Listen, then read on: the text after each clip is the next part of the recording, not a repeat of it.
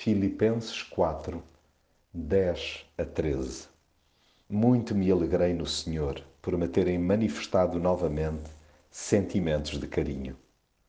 Não digo isto por precisar de alguma coisa, pois aprendi a contentar-me com o que tenho. Sei viver na pobreza e também na abundância. Aprendi a viver em toda e qualquer situação, a ter fartura e a ter fome, a ter em abundância e a não ter o suficiente. Posso enfrentar todas as dificuldades naquele que me fortalece. Há quem pense que o cume da felicidade é a autossuficiência.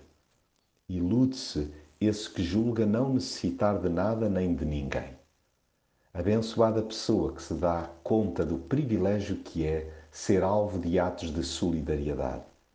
É indicador de maturidade admitir que sabe mesmo bem receber mimos inesperados. Lá no fundo, todo o ser humano aprecia ser apaparicado em doses moderadas. Não existe coração sadio que se blinda sentimentos de carinho. Mais do que coisas, o que gente de carne e osso almeja são abraços.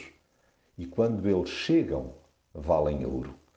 Com isto não se escamoteia a preciosidade das pequenas e simples ajudas materiais.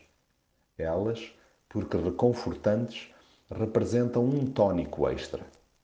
Ainda que se deseje que o cristão esclarecido aprenda a contentar-se com o que tem. Tanto mais que sabe perfeitamente que pode todas as coisas naquele que o fortalece.